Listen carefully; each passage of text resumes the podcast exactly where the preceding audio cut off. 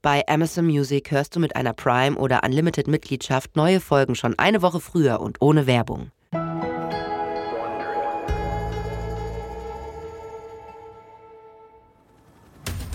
Chris Duddy blickt aus der offenen Tür eines Hubschraubers.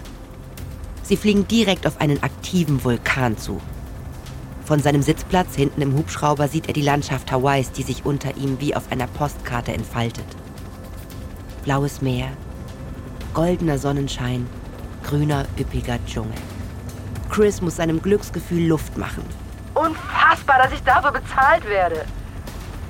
Es ist ein starker Kontrast zu seinem üblichen Arbeitsplatz den dunklen Studios für Special Effects in Hollywood. Obwohl er erst 31 Jahre alt ist, hat Chris als Kameraassistent bereits an zahlreichen Aufträgen für das Studio gearbeitet, das unter anderem für die Special Effects bei den Star Wars-Filmen verantwortlich ist. Es ist ein cooler Job, der ihm auch eine gute Work-Life-Balance bietet, was für einen Vater von zwei kleinen Kindern wichtig ist. Chris bewegt den Steuerknüppel auf dem kleinen Steuerpult, das auf seinem Schoß liegt. Mit ihm steuert er die hochmoderne 35 mm Kamera, die an der Vorderseite des Hubschraubers angebracht ist. Einer der Männer, die im vorderen Teil des Hubschraubers sitzen, dreht sich zu Chris um. Es ist sein Chef, der erfahrene Kameramann Mike Benson. Wie sieht es mit der Kamera aus, Chris? Gib mir 30 Sekunden. Alles klar, Oh Mann, was für eine Aussicht. Chris grinst. Es macht immer Spaß, mit Mike zu arbeiten. Mit seinen 49 Jahren arbeitet er schon seit über zwei Jahrzehnten in der Branche. Aber sein Enthusiasmus gleicht immer noch dem eines Teenagers. Chris streckt seinen Kopf wieder aus der Tür, um sich die Landschaft unter ihnen anzusehen. Glitzernde Wellen werden von zerklüftetem Vulkanstein abgelöst. Sie nähern sich ihrem Ziel. Kilauea, einer Gegend mit den aktivsten Vulkanen der Erde. Die Luftaufnahmen, die sie heute gemacht haben, sollen für die Endsequenz in dem Film Sliver verwendet werden. Einem neuen Thriller mit Sharon Stone in der Hauptrolle. Für die Aufnahmen müssen sie direkt über den Pu'o'o fliegen. Ein schwelender Krater, der etwa 18 Kilometer von der Hauptkaldera des Kilauea entfernt liegt. Nachdem er die Steuerung der Kamera ein letztes Mal überprüft hat, übergibt Chris das Steuerpult an Mike. Es kann losgehen! Mike prüft den Bildschirm auf der Konsole und hält dann seinen Daumen nach oben. Chris lächelt. Er weiß, dass Mike ein Perfektionist ist. Sie fliegen bereits das zweite Mal über den Vulkan. Die ersten Aufnahmen haben Mikes Ansprüchen nicht genügt. Als sie näher an Pu'o'o heranfliegen, beugt sich Chris vor, um besser sehen zu können. Es ist ein riesiger Kessel aus schwarzem Vulkangestein mit einem Durchmesser von über 300 Metern. Am Boden befindet sich ein kleinerer Schlot, der etwa 75 Meter breit ist. Aus ihm entweicht eine weiße Wolke vulkanisches Gas, aus einem Teich geschmolzener Lava. Als der Hubschrauber sich nähert, kann Chris die Hitze spüren, die von ihm ausgeht. Plötzlich wird der Hubschrauber von einem heftigen Windstoß erfasst der ihn gewaltsam zur Seite reißt. Chris Herz beginnt heftig zu schlagen und er klammert sich an seinem Sitz. Der Pilot verzieht keine Miene. Nur ein paar Turbulenzen. Komm schon mal vor. Chris atmet erleichtert aus. Er ist dankbar, dass ein erfahrener Pilot wie Craig Hosking am Steuerknüppel sitzt. Als der Hubschrauber sich wieder aufgerichtet hat, übernimmt Mike lachend die Kamerasteuerung. Solange du das Ding nur für die Aufnahme schön ruhig hältst, Craig. Kein Problem. Ich bringe uns jetzt in Position. Und los! Mike beginnt zu filmen, während Chris zusieht. Der Hubschrauber fliegt nun direkt über den Krater und die Kamera fängt die raue Vulkanlandschaft um sie herum ein. Chris kann nicht aufhören zu grinsen. Diese Aufnahme wird bestimmt unglaublich. Plötzlich dreht sich der Wind wieder. Er bläst jetzt die Dampfwolke aus dem Vulkan direkt auf den Hubschrauber zu. Auf einmal sind die drei Männer von giftigen Dämpfen umgeben. Chris beginnt zu würgen und zu husten, als die übelriechenden Gase in seine Nase und seinen Rachen eindringen. Während er verzweifelt versucht, den Atem anzuhalten, hört er ein schreckliches Geräusch. Es klingt, als würde der Motor um sein Leben kämpfen. Er stottert, setzt aus und schließlich ist er ganz still. Und dann fallen sie. Craig ruft von vorne. Festhalten! Festhalten! Chris spürt, wie sich sein Magen umdreht. Er sieht zu Mike und sieht die Panik in den Augen seines Mentors. Der Motor ist ausgefallen. Die Luft um sie herum ist giftig. Und sie stürzen in einen aktiven Vulkan hinein. Das ist real. Kein Film.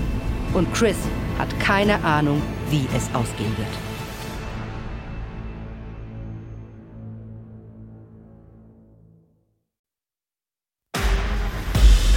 Ich bin Eva Bay und das ist Überlebt von Wondery.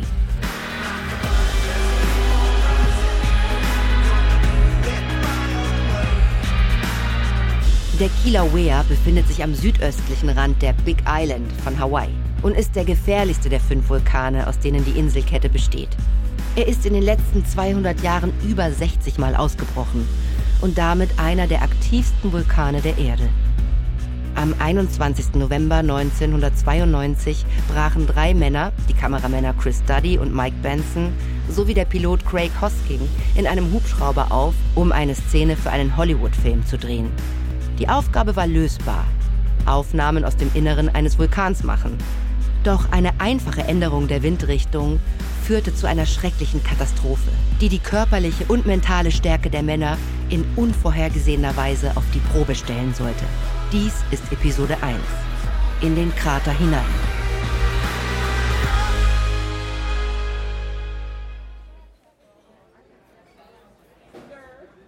Chris Duddy hält einem vorbeigehenden Kellner sein leeres Mai Tai Glas hin. Er will noch einen Drink zum Essen, auch wenn er sich ziemlich sicher ist, dass sein Boss Mike Benson ihm dafür einen Vortrag halten wird. Es ist der 20. November 1992, die Nacht vor ihrem Kilauea-Dreh. Sie sind in einem Hotel in Hilo, einer kleinen Stadt an der Ostseite der Big Island von Hawaii. Hier hat Paramount das Produktionsbüro von Sliver für die Aufnahmen auf Hawaii eingerichtet. Heute Abend hat Mike das gesamte Kamerateam zum Abendessen eingeladen. Er ist für seine Großzügigkeit und seinen umwerfenden Sinn für Humor bekannt.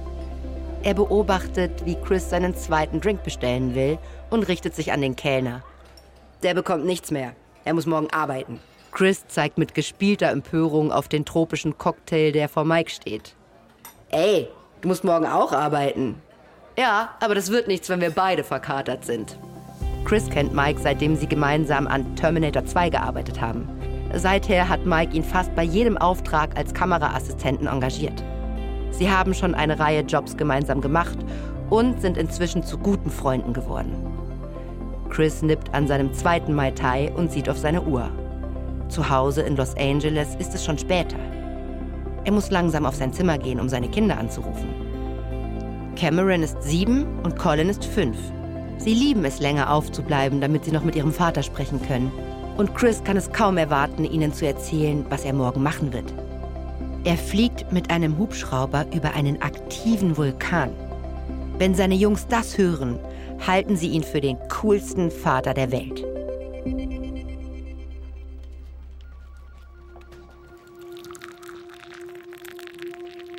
Mike Benson schenkt sich noch eine Tasse schlechten Kaffee ein. Er befindet sich im Büro der zweiten Produktionseinheit, das in einer Hotelsuite in Hilo untergebracht ist. Es ist früher Morgen am 21. November 1992 und in dem behelfsmäßig eingerichteten Büro herrscht bereits reger Betrieb. Im Laufe der Jahre hat Mike diese temporären Zentralen lieben gelernt, die Filmfirmen für ihre Dreharbeiten an anderen Orten einrichten. Mit ein paar Kameras, einigen Telefonen, einem Kopierer, einem Faxgerät und einer einfachen Kaffeemaschine kann man Filme machen. Er sitzt mit seinem Kameramann Chris Duddy, dem Piloten Craig Hosking und der stellvertretenden Produzentin Laura Wiedemann zusammen. Laura macht ihnen nochmals klar, wie wichtig die heutigen Aufnahmen sind. Heute Morgen ist die einzige Chance auf gutes Wetter, die wir haben. Seid ihr sicher, dass ihr alle vorgesehenen Aufnahmen auf der Liste vorbereitet habt? Mike antwortet ausdruckslos. Welche Liste? Laura starrt ihn einen Moment lang nur an. Mike fängt an zu grinsen. Das war ein Witz. Wir haben alles vorbereitet. Laura lächelt ebenfalls. aber es ist ihr anzusehen, dass sie das nicht sonderlich witzig findet. Sie ist zwar jung, aber äußerst professionell. Und sie hat den Ruf abzuliefern, egal welche Hindernisse sich ihr in den Weg stellen. Mike weiß, dass es nicht einfach war, eine Genehmigung für den Dreh über dem Vulkan zu bekommen. Er gehört zu einem Nationalpark und es ist gefährlich, ihn zu überfliegen. Aber Laura hat es irgendwie geschafft. Er nimmt noch einen Schluck seines bitteren Kaffees, während Laura die wichtigste Einstellung zum 200. Mal durchgeht. Das ist für die Schlusssequenz des Films. Der Killer gesteht der Heldin alles und fliegt dann mit ihrem Hubschrauber in den Vulkan. Alles wird schwarz. Dann kommen die Credits. Es bleibt offen, ob sie überleben. Mike weiß, dass das Special Effects Team die Aufnahmen als Hintergrund verwenden und die Schauspieler später reinschneiden wird. Wenn die Aufnahmen nicht absolut perfekt sind, müssen wir uns mit ein paar sehr unzufriedenen hohen Tieren bei Paramount rumschlagen. Chris macht einen Witz, um Laura zu beruhigen. Keine Sorge, ich passe auf, dass Mike es nicht versaut. Alle lachen. Mike kann einiges an Erfolgen vorweisen. Von den Blues Brothers bis zu die Stunde der Patrioten. Alle wissen, dass er es nicht versauen wird. Okay, dann viel Glück da draußen, meine Herren. Als sie den Raum verlassen, um in ihr Auto zu steigen und zum Flugfeld zu fahren, seufzt Mike erleichtert auf. Er ist froh, dass es nun losgeht. Chris Duddy rollt eine Glasflasche in seinen Händen hin und her. Er sitzt hinten im Hubschrauber, der zum Kilauea fliegt. Mike Benson und der Pilot Craig Hosking sitzen vorne. Unter ihnen weicht das Grün des Dschungels langsam den dunklen Felsen der Lavafelder. Vor wenigen Minuten, als die Morgensonne gerade aufging, sind sie von ihrem Basislager, das etwa acht Kilometer vom Vulkan entfernt liegt, gestartet. Chris hat die Kamera, die außen am Hubschrauber angebracht ist, doppelt und dreifach überprüft.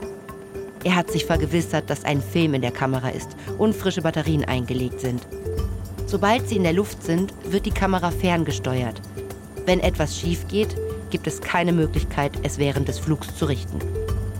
Doch als sich der Hubschrauber dem Vulkan nähert, denkt er über die Flasche in seinen Händen nach. Es ist Gin, eingewickelt in ein Teeblatt, den ihnen ein einheimischer Priester kurz vor dem Abflug gegeben hat. Er fragt Craig über die Intercom-Anlage im Hubschrauber. Was hat der Priester nochmal gesagt? Ich soll das einfach in den Vulkan werfen? Ja, es ist eine Opfergabe für Madame Pelé. Das wird hier traditionell bei allen Filmdrehs gemacht. Beim ersten Flug zum Kilauea übergibt man eine Flasche Gin als Opfergabe für die Göttin des Vulkans. Das stimmt sie positiv. Chris schüttelt den Kopf und lächelt. Wenn jemand die Sitten und Bräuche des Fliegens über den Kilauea kennt, dann ist es Craig. Er hat tausende von Flügen absolviert, sowohl auf Hawaii als auch anderswo und hat den Kilauea wahrscheinlich schon hunderte Male überflogen. Chris und Mike sind schon bei anderen Aufträgen mit ihm geflogen, aber noch nie über den Kilauea. Schon bald taucht der Vulkan vor ihnen auf. Chris sieht nach unten. Unter ihm klafft der gewaltige, zerklüftete Pu'o-Krater. Eine weiße Wolke giftiger Gase steigt aus seinem Schlot am Boden auf. Der Wind wird stärker und Chris nimmt den Geruch von Schwefel wahr. Es riecht nach verbrannten Streichhölzern und Eiern. Bäh! Das kann man sogar von hier aus riechen. Das riecht wie die satanischen Fürze. Chris beginnt mit der Vorbereitung der Kameraausrüstung. Aber Mike unterbricht ihn. Zeit für das Opfer, Chris. Chris tastet nach der Flasche, um sie aus der offenen Tür zu werfen, während Mike herunterzählt. Eins, zwei, Drei! Chris schleudert die Flasche hinaus. Aber eine Windböe erfasst die Flasche genau in dem Moment, als sie aus dem Hubschrauber fliegt. Sie bewegt sich eine Sekunde lang nach oben und wird dann in hohem Bogen vom Vulkan weggetragen. Chris sieht zu, wie die Flasche hinabsegelt und dann direkt außerhalb des felsigen Rands des Kraters zerbricht. Mike lacht. Super Wurf, Mann! Wir hatten gesagt, in den Vulkan. Der Wind hat sie weggetragen. Hoffentlich hast du damit Madame Pelé nicht die Laune versaut. Sie wird es überleben. Lass uns endlich unsere Aufnahmen machen. Chris spürt, wie sich der Hubschrauber neigt, als Craig ihn in den Krater fliegt. Er überprüft ein letztes Mal die Fernsteuerung der Kamera und übergibt sie an Mike.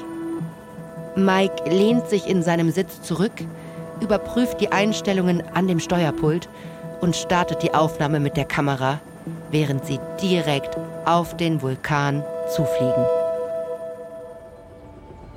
30 Minuten später, als sie zurück im Basislager sind, schaut sich Mike Benson das gerade aufgenommene Filmmaterial an. Er sieht sich den Kontrast des schwarzen Lavagesteins gegen den bewölkten Himmel genau an und runzelt die Stirn. Er spult das Band zurück und schaut es sich noch einmal an, in der Hoffnung, dass es beim zweiten Mal irgendwie besser aussieht. Aber das ist leider nicht der Fall. Chris blickt ihm über die Schulter. Was denkst du, Mike? Mike sieht sich das Band ein drittes Mal an. Die Aufnahme ist nicht schlecht, aber auch nicht wirklich gut. Als Kameramann für Special Effects ist es seine Aufgabe, etwas Spektakuläres zu liefern. Er weiß, dass es besser geht. Er schaut zu Chris. Ich will es nochmal machen. Chris nickt. Wie du meinst. Mike ruft zu Craig hinüber, der vor dem Hubschrauber steht und eine Zigarette raucht. Wir drehen noch eine Runde. Craig nickt und drückt seine Zigarette mit der Schuhspitze aus. Du bist der Boss. Mike klettert zurück in den Hubschrauber und schnallt sich an, während sie für eine weitere Runde über den Vulkan abheben. Craig Hosking hält den Steuerknüppel ruhig, während er den Hubschrauber zurück zum felsigen Krater fliegt. Für ihn ist das Fliegen über den Vulkan Routine. Normalerweise fliegt er Touristen nur um den Rand des Kraters herum. Dieser Flug ist etwas anderes, weil er in den Krater hineinfliegt. Aber selbst ein Anfänger würde das schaffen. Die einzige Gefahr kommt von den Dämpfen. Vulkanischer Dampf besteht aus Wasserdampf, Kohlendioxid, Schwefeldioxid und Schwefelwasserstoff. Wenn ein Hubschrauber zu tief in dieses Gemisch eindringt, ist nicht genug Sauerstoff vorhanden, um den Treibstoff zu verbrennen, und der Motor kann den Geist aufgeben. Schwefelhaltige Verbindungen können zudem das Innenleben des Motors beschädigen. Also passt Craig jedes Mal, wenn er über den Kilauea fliegt, auf, dass er einen großzügigen Abstand zu der giftigen weißen Wolke einhält. Der Wind nimmt zu, während er den Krater umfliegt. Er weiß, dass im Lauf des Tages ein Sturm aufziehen soll. Und er hofft, dass er nicht früher als vorhergesagt kommt. Er möchte in sicherer Entfernung sein, bevor das Wetter zum Problem wird. Er kann sehen, dass der Wind den Dampf tiefer in das Innere des Kraters drückt.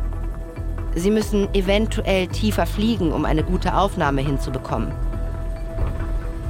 Ein Windstoß rüttelt am Hubschrauber und Craig macht seinen üblichen beruhigenden Kommentar. Nur ein paar Turbulenzen. Es kommt schon mal vor. Mike lacht und richtet die Kamera neu aus. Solange du das Ding nur für die Aufnahme schön ruhig hältst, Craig. Kein Problem. Ich bringe uns jetzt in Position. Und Action! Doch plötzlich ändert der Wind seine Richtung. Die giftige Dampfsäule verschiebt sich und dehnt sich aus. Dabei bewegt sie sich auf den Hubschrauber zu und umgibt ihn schnell vollkommen. Craig kann nichts mehr sehen. Er atmet eine Portion Schwefeldioxid ein und sofort beginnen sein Hals und seine Augen zu brennen. Er hört, wie auch die anderen husten. Craig dreht den Hubschrauber, um dem tödlichen weißen Nebel zu entkommen. Doch dann hört er etwas, das das Blut in seinen Adern gefrieren lässt.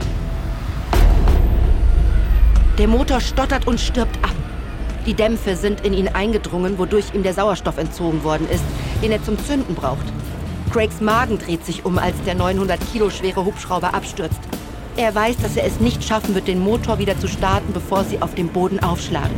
Die einzige Chance, sie alle zu retten, ist ein kontrollierter Sinkflug. Er kuppelt das Triebwerk von den Hauptrotoren ab und lässt den Widerstand der massiven Rotorblätter den Fall des Hubschraubers verlangsamen. Wie ein fallendes Blatt, das sich langsam zu Boden dreht. Craig hat das mal in einer Simulation gemacht. Aber dies ist das erste Mal, dass er das Manöver im wirklichen Leben durchführen muss. Er schreit den anderen über sein Headset zu. Festhalten! Chris und Mike klammern sich an ihre Sitze. Craig tut, was er kann, doch der Hubschrauber dreht sich völlig unkontrolliert. Er kann durch die Dampfschwaden hindurch nicht sehen. Er weiß nicht, wohin sie abstürzen. Sie könnten direkt in den Schlot mit der geschmolzenen Lava stürzen. Plötzlich erscheint eine dunkle Wand vor ihnen aus den Dämpfen. Sie bewegen sich auf die felsige Seite des Kraters zu. Chris ruft. Pass auf! Craig versucht den Hubschrauber abzudrehen. Aber es ist zu spät. Mit einem lauten Knall zerbrechen die Rotorblätter an den zerklüfteten Felsen. Durch den Aufprall wird der Hubschrauber von der Wand weggedrückt, während die abgetrennten Rotorblätter im Nebel verschwinden. Für ein paar furchterregende Sekunden befinden sie sich im freien Fall. Dann prallt der Hubschrauber auf den Boden.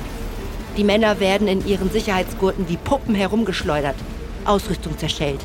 Metall wird eingedrückt und bricht. Dann Stille. Craig analysiert die Situation. Es hätte viel schlimmer kommen können. Der Hubschrauber ist aufrecht aufgekommen. Er lebt, genau wie die anderen beiden Männer. Aber sie sind von giftigem Gas umgeben. Mit jedem Atemzug inhalieren sie Schwefeldioxid. Sie befinden sich mitten in einem aktiven Vulkan. Und niemand wird kommen, um sie zu retten.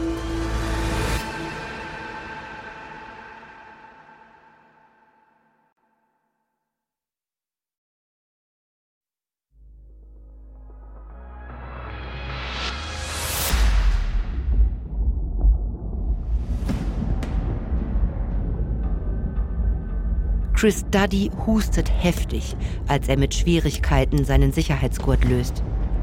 Er lebt, ebenso wie Craig und Mike.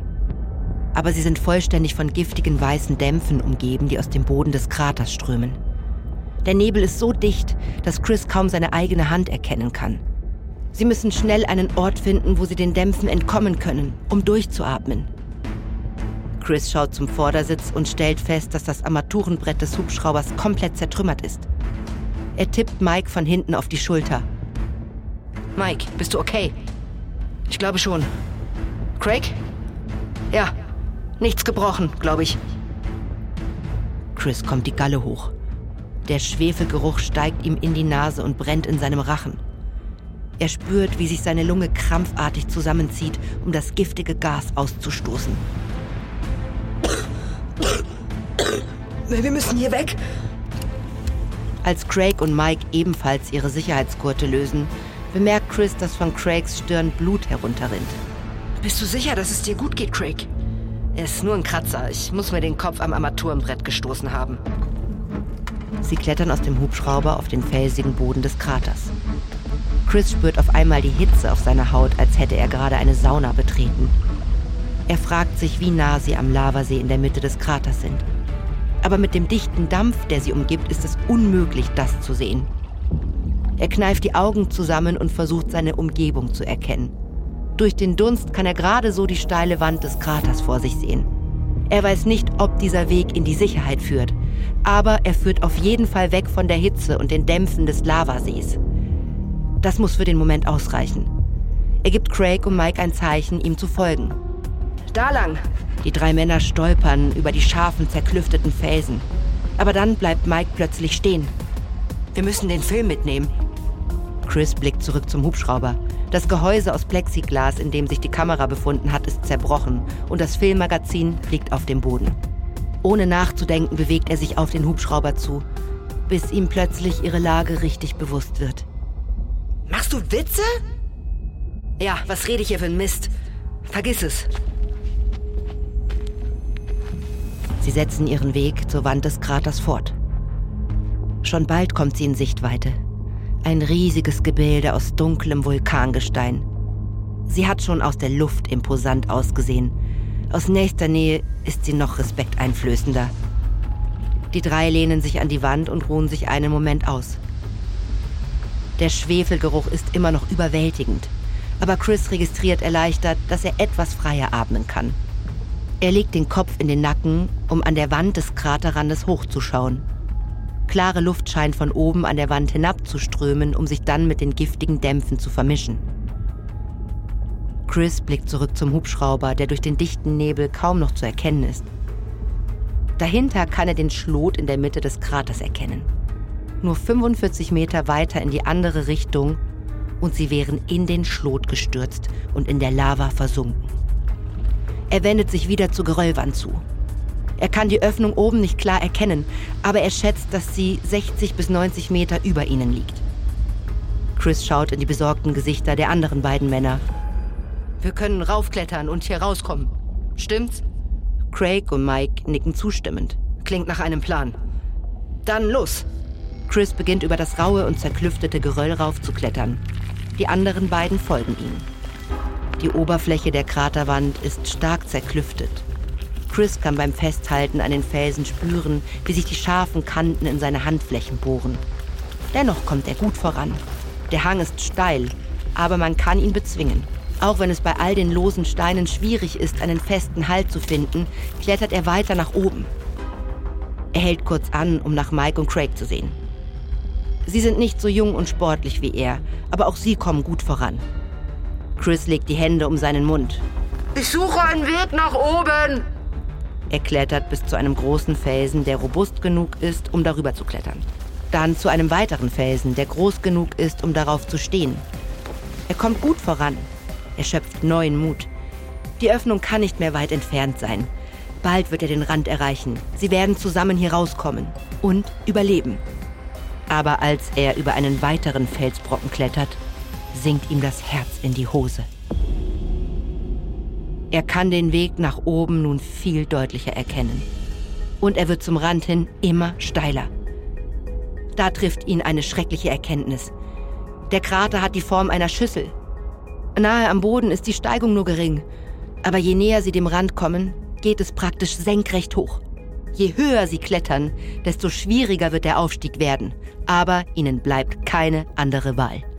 Am Boden des Kraters zu bleiben, wo die giftigen Dämpfe am stärksten konzentriert sind, wäre purer Selbstmord. Chris kämpft sich weiter nach oben. Aber als er nach dem nächsten Stein greift, löst sich dieser aus der Wand. Passt auf! Er sieht zu, wie der Stein den steilen Hang hinunterstürzt und Mike um wenige Zentimeter verfehlt. Alles in Ordnung bei dir? Alles in Ordnung. Chris hält inne und späht durch den Dunst zum Rand hinauf. Er sucht das Gelände mit den Augen nach Stellen ab, wo er festen Halt finden kann. Doch er kann keine entdecken. Er kommt nicht weiter. Er dreht sich um und ruft zu Mike und Craig hinunter. Geht nicht weiter diesen Weg. Es ist zu steil. Er macht einen Schritt hinunter in ihre Richtung und stolpert auf den losen Felsbrocken. Erst nachdem er sein Gleichgewicht wiedererlangt hat, wird ihm richtig bewusst, dass er sich verletzen oder sogar sterben kann, wenn er diesen Hang hinunterfällt. Einige Vulkanfelsen sind so scharf wie Messer. Wenn er aus dieser Höhe stürzt, könnten sie ihn richtig gehend zerfetzen. Es gibt keinen sicheren Weg nach unten für Chris. Er ist auf halber Höhe an der Wand des Kraters gefangen. Wie eine Katze auf einem Baum.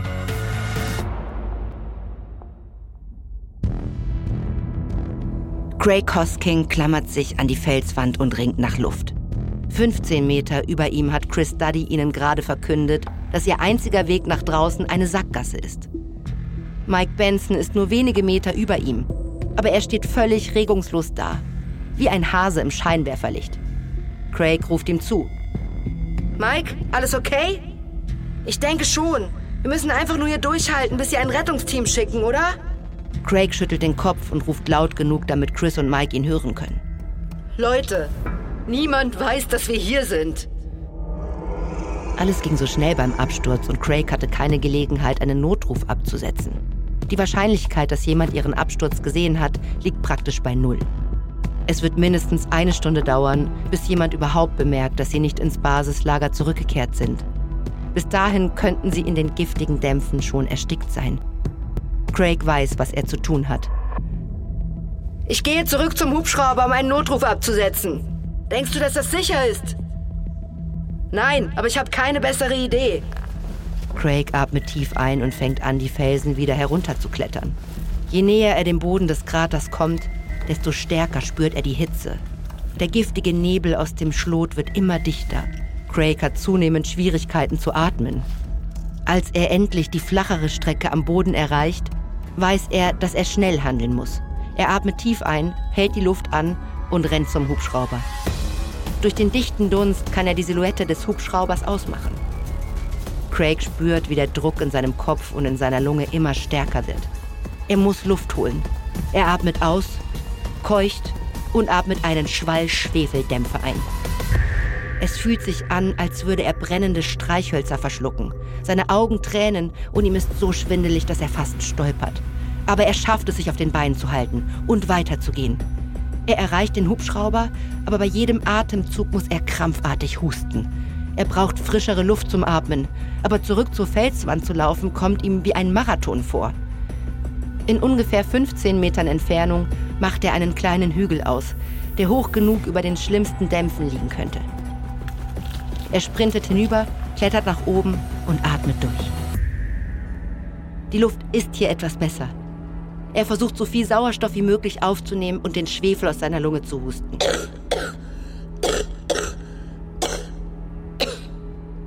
Mike schreit von der Wand zu ihm hinunter. Craig, alles in Ordnung da unten? Ja, ich musste mich nur kurz ausruhen. Craig atmet tief ein und taucht wieder in die Dämpfe ab, um zum Hubschrauber zu gelangen. Er kriecht ins Innere und sieht das Ausmaß der Zerstörung. Die meisten Geräte sind bei dem Aufprall kaputt gegangen. Das Armaturenbrett ist komplett zerstört. Aber das Funkgerät sieht unversehrt aus. Er greift zum Mikrofon und schaltet es ein. Test. Test. Verdammt! Das Funkgerät ist kaputt. Was nun? Craig weiß, dass er das Funkgerät irgendwie reparieren muss, um einen Notruf auszusenden. Aber seine Augen brennen und er kann den Atem nicht länger anhalten.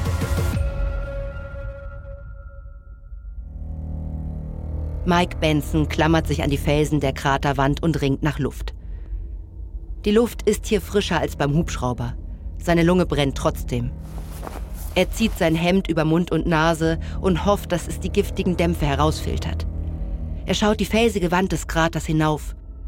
Durch den Nebelschleier kann er Chris erkennen. Er hat sich auf einem Felsvorsprung zusammengekauert, der nur ein paar Meter breit ist. Wie geht's dir, Chris? Ging mir schon besser. Mike schüttelt den Kopf. In seiner langen Karriere als Kameramann hat er schon einige extreme Bedingungen erlebt. Aber nichts davon ist auch nur annähernd hiermit vergleichbar. Er blickt zurück in den Krater und versucht den Hubschrauber zu entdecken, aber er ist völlig in den giftigen Dampf gehüllt. Craig, wie läuft's da unten? Das Funkgerät ist kaputt, aber ich denke, ich kann's reparieren. Bevor Mike antworten kann, bekommt er einen heftigen Hustenanfall. Der Schwefel brennt in seiner Lunge. Jeder Atemzug ist eine Qual. Er muss frischere Luft finden. Er schaut nach oben und entdeckt eine Felsnische, die tiefer in der Kraterwand liegt. Als er sich vorsichtig heranbewegt, geben die Steine unter seinen Füßen nach. Er kann sich kaum aufrecht halten. Nach ein paar Minuten erreicht er aber schließlich die kleine Nische und kauert sich hinein. Er atmet ein und stellt erleichtert fest, dass die Luft hier tatsächlich frischer ist. Wenn er in der Nische bleiben kann, kann er auch die schlimmsten Dämpfe vermeiden. Er lehnt sich an die Kraterwand und Angst steigt in ihm auf. Wie lange können sie überhaupt in dieser höllischen Landschaft überleben? Er denkt an seine Frau Stephanie und seine zwei erwachsenen Kinder Garrett und Danielle. Er weiß nicht, ob er sie jemals wiedersehen wird.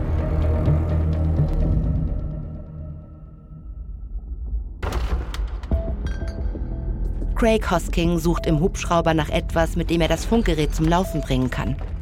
Er kann immer nur ein paar Atemzüge nehmen, bevor der Schwefel ihn wieder zum Husten bringt.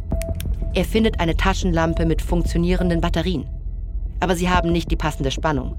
Das Funkgerät benötigt für den Betrieb 24 Volt. Dann entdeckt er Chris Kameratasche auf dem Rücksitz und zieht schnell den Reißverschluss auf. Seine Augen leuchten auf. Eine Kamerabatterie. Er überprüft die Rückseite des kleinen Kunststoffgehäuses. 24 Volt. Er spürt, wie seine Lunge immer mehr Schwierigkeiten hat, das giftige Gas auszustoßen. Er schnappt sich die Batterie und sprintet zurück zum Hügel, wobei er die ganze Zeit keuchen und husten muss. Als er den Hügel erreicht, sinkt er auf seine Knie und muss sich übergeben. Er hört Mikes Stimme aus der Ferne. Craig, bist du noch da? Bis jetzt ja. Sobald er wieder Luft bekommt, beginnt Craig mit der Arbeit. Er zieht eine Zange heraus, die er aus dem Werkzeugsatz des Hubschraubers mitgenommen hat, und nimmt mit ihr die Batterie aus dem Gehäuse. Er entfernt vorsichtig die Isolierung von zwei freiliegenden Drahtenden. Er atmet tief ein und hält die Luft an, während er wieder zurück zum Hubschrauber rennt. Er bückt sich unter das Armaturenbrett und sucht nach den Stromkabeln des Funkgeräts. Die Kabel unter dem Armaturenbrett sind komplett miteinander verknotet. Aber Craig schafft es, die Stromkabel des Funkgeräts zu lokalisieren. Er reißt sie von der Hubschrauberbatterie ab und entfernt die Isolierung mit seiner Zange. Während sein Körper von einem weiteren Hustenanfall geschüttelt wird, nimmt Craig die Drähte des Funkgeräts und der Kamerabatterie und verbindet sie miteinander. Das Funkgerät erwacht zum Leben.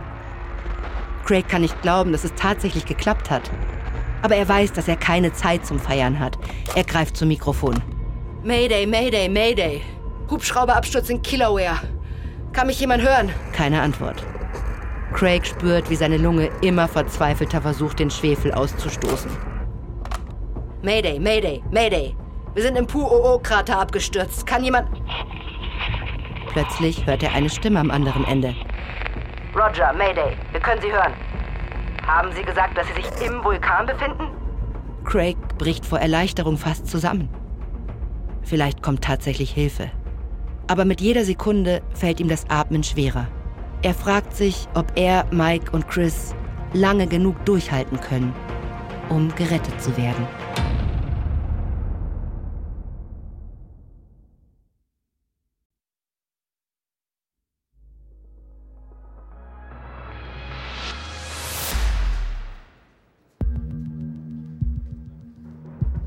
Die Produzentin Laura Wiederman hält den Telefonhörer von ihrem Ohr weg. Sie redet gerade mit jemandem von der hawaiianischen Feuerwehr über die Rettung ihres Kamerateams. Sie hätten nicht mal direkt über den Krater fliegen dürfen. Das ist viel zu gefährlich, besonders heute, wo ein Sturm aufziehen soll. Laura ist es gewohnt, angeschrien zu werden von wütenden Produzentinnen, zornigen Regisseurinnen. Aber diesmal stehen Menschenleben auf dem Spiel. Sie wählt ihre nächsten Worte mit Bedacht. Ich verstehe Ihren Ärger, aber wir hatten eine Erlaubnis dafür. Alle zuständigen Behörden haben sie unterzeichnet. Werden Sie diese Menschen jetzt retten oder nicht? Der Feuerwehrmann lenkt ein. Natürlich. Wir stimmen uns gerade mit der Parkaufsicht ab, um ein Team zusammenzustellen. Laura will mehr Details. Die Parkaufsicht hat bereits einen Rettungshubschrauber für eine Luftrettung angefordert und eines der örtlichen Luftfahrtunternehmen hat seine Hilfe angeboten. Der Pilot ist schon auf dem Weg zum Krater. Und was, wenn die Luftrettung nicht funktioniert? Wie lautet Plan B? Wir arbeiten daran. Nach dem Telefonat bleibt Laura einen Moment still sitzen und trommelt nervös mit den Fingern auf ihrem Schreibtisch. Dann nimmt sie den Hörer erneut ab und wählt die Nummer ihres Vorgesetzten bei Paramount. Sie muss das Studio darüber informieren, was passiert ist und sehen, ob sie ihren eigenen Plan B machen können. Nur für alle Fälle.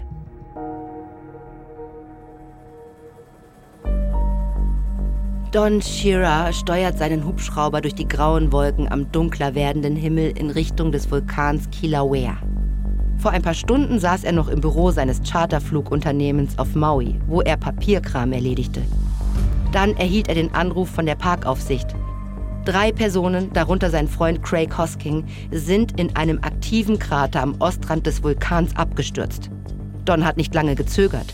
Er hat einen Zwischenstopp gemacht, um einen Parkranger abzuholen und hat sich dann auf den Weg zum Kilauea gemacht.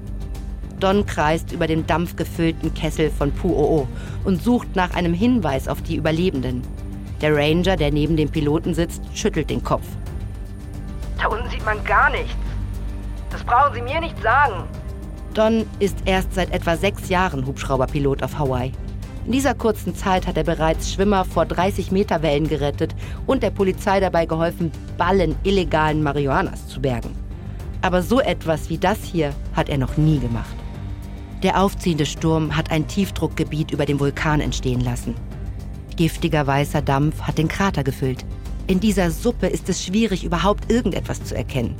Da drin zu landen könnte völlig unmöglich sein. Als er über den Rand des Kraters fliegt, dringen die vulkanischen Dämpfe in die Kabine ein. Es ist schlimmer, als er gedacht hat. Der Schwefel reizt seinen Rachen und seine Lunge. Sein Sichtfeld verdunkelt sich, er fühlt sich benommen. Der Parkranger ruft zu ihm rüber. Don, alles okay? Don! Don spürt etwas auf seinem Gesicht und reißt seine Augen auf. Ihm wird klar, dass er kurz davor war, ohnmächtig zu werden. Aber der geistesgegenwärtige Parkranger hat ihm eine Sauerstoffmaske aufgesetzt. Danke. Das war knapp. Er kreist erneut über den Krater, diesmal höher, um die gefährlichen Dampf- und Rauchwolken zu vermeiden. Er weiß nicht, wie er einen Weg durch diese Nebelschwaden finden soll.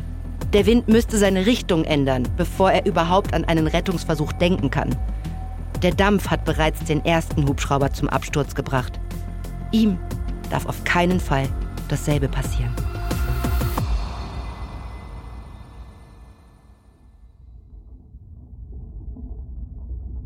Craig Hosking versucht auf seinem Hügel wieder zu Atem zu kommen. Der Nebel scheint mit jeder Minute dichter zu werden. Ihm wird klar, dass es wohl daran liegt, dass der Sturm die Gase aus dem Vulkan zurück in den Krater drückt. Wenn nicht bald Hilfe kommt, könnte er ersticken. Er hört in der Ferne das Geräusch eines Hubschraubers. Es kommt näher. Craig sprintet durch den Nebel zu seinem abgestürzten Hubschrauber, um das Funkgerät einzuschalten. Mayday, Mayday. Können Sie mich hören? Roger, wir hören dich. Wir umkreisen gerade den Krater. Der Rettungspilot sagt ihm, dass er nach einer Lücke in den Dampfschwaden Ausschau hält. Sobald sie eine Möglichkeit sehen, fliegen sie durch. Wenn das klappt, muss Craig direkt auf sie zulaufen. Sie werden nicht viel Zeit haben. Der Wind kann sich jederzeit wieder drehen und die Landezone in eine potenzielle Todesfalle verwandeln. Bist du fit genug, um zu uns zu rennen, wenn wir runterkommen? Ja, ich brauche nur ein paar Minuten, um den anderen Instruktionen zu geben. Wir haben keine paar Minuten. Es hat sich gerade eine Lücke aufgetan. Wir kommen jetzt runter. Craig spürt den Wind von den Rotorblättern des Hubschraubers und sieht, wie sich die giftigen Dampfschwaden ein wenig lichten. Dann hört er, wie der Hubschrauber landet. Durch den Nebel kann er ihn nicht sehen. Aber am Geräusch der Rotoren kann er hören, dass er ganz nah ist. Er schreit so laut er kann in der Hoffnung, dass die anderen ihn über das Getöse der Rotorblätter hinweg hören können. Mike! Chris! Kommt hierher, wenn ihr könnt! Hier ist ein Hubschrauber! Aber er kann nicht auf sie warten. Er muss loslaufen. Jetzt. Er rennt los und folgt dem Lärm der sich weiter drehenden Rotorblätter. Er kann nur sehen, was direkt vor ihm ist. Er stolpert über einen zerklüfteten Felsen und fällt fast der Länge nach auf den heißen Boden aber irgendwie fängt er sich und rennt weiter. Er kann eine Silhouette durch den Nebel erkennen. Es ist der Hubschrauber. Mit letzter Kraft sprintet Craig die letzten paar Meter. Der Parkranger greift ihn am Hemd und zieht ihn durch die offene Tür des Hubschraubers. Der Pilot ruft ihm zu. Ich hol uns hier raus! Der Motor des Hubschraubers stottert, als er langsam vom Boden abhebt. Einen Moment lang schwebt er nur wenige Meter über dem Boden. Und Craig befürchtet, dass auch er den Dienst versagen wird. Doch dann hört er das Heulen der Rotorblätter, die einen höheren Gang einlegen. Sekunden später fliegen sie aus dem Krater und aus den giftigen Dämpfen heraus. In Sicherheit. Craig liegt hustend auf dem Boden des Hubschraubers. Er schmeckt den Schwefel in seinem Rachen. Er kann es noch nicht glauben, aber er ist in Sicherheit. Als er nach unten schaut, stellt er erschrocken fest, dass die Nebelschwaden im Vulkan dichter geworden sind. Im Krater sieht man nur noch eine weiße Masse. Der Boden ist verschwunden. Genauso wie Mike und Chris. Er schreit zum Piloten. Wir müssen zurück! Wir können sie nicht zurücklassen! Jetzt nicht! Das ist ein totaler Albtraum im Krater. Und da braut sich ein ordentlicher Sturm zusammen. Wir können erst morgen wiederkommen. Morgen! Craigs Herz wird schwer. Aber er weiß, dass der Pilot recht hat. Ohne ausreichende Sicht haben sie keine Chance, die anderen zu finden. Und die Sonne geht schon unter. Aber er weiß nicht, ob Chris und Mike bis morgen durchhalten können. Als er noch da unten war, war er nicht sicher, ob er es auch nur eine weitere Stunde schaffen würde. Während der Rettungshubschrauber ihn in Sicherheit bringt, blickt Craig noch einmal auf den Krater zurück, der nur noch verschwommen zu erkennen ist. Er versucht sich die Tränen zurückzuhalten. Er kann nicht anders, als sich für Mike und Chris verantwortlich zu fühlen. Schließlich war er ihr Pilot. Er kann nicht fassen, dass er sie nun zurücklassen muss. Jetzt kann er nur noch beten, dass seine Kollegen, seine Freunde die Nacht überleben werden.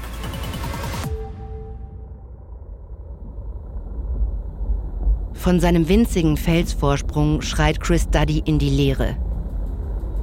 Craig? Craig! Aber er bekommt keine Antwort. Chris versteht nicht, warum Craig plötzlich nicht mehr antwortet. Ist er im Dampf bewusstlos geworden? Hat er sich auf die Suche nach einem anderen Weg raus aus dem Vulkan gemacht? Chris versucht nicht an die andere Möglichkeit zu denken. Er ist sich sicher, dass er nur wenige Minuten zuvor das Geräusch eines Hubschraubers gehört hat.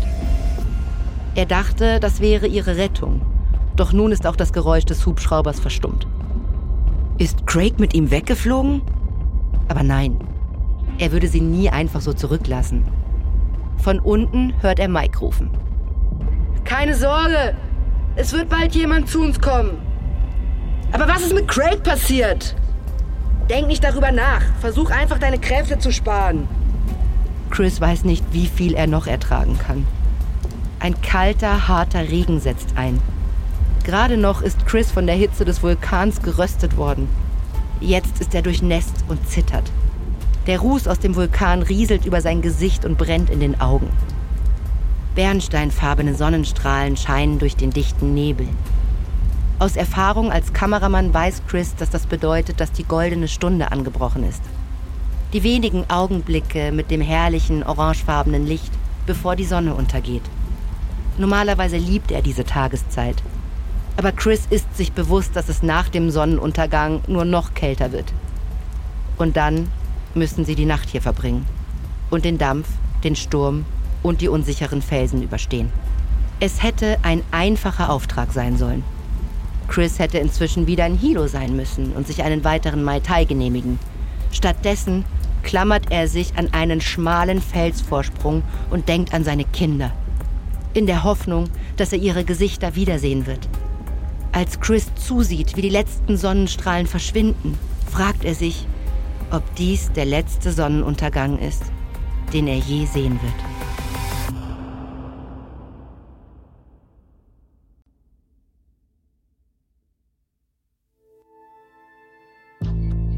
Dies war Episode 1 unserer zweiteiligen Serie Absturz im Vulkan. Hier noch ein kurzer Hinweis zu den Szenen in diesem Podcast. In den meisten Fällen wissen wir zwar nicht genau, was gesagt wurde, aber unsere Geschichte basiert auf echten Tatsachen und tiefen Recherchen.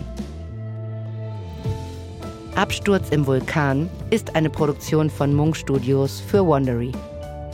Ich bin Eva Bay. Eric Trueheart hat diese Geschichte geschrieben. Bearbeitet wurde sie von Sean Raif. Katja Reister hat die Folge übersetzt und adaptiert. Produzentin von Munk Studios Ilona Toller. Das Sounddesign haben Joe Richardson und Stefan Galler gemacht. Für Wondery Producer Simone Terbrack, Executive Producer Stephanie Jens, Jessica Rapburn und Marshall Louis.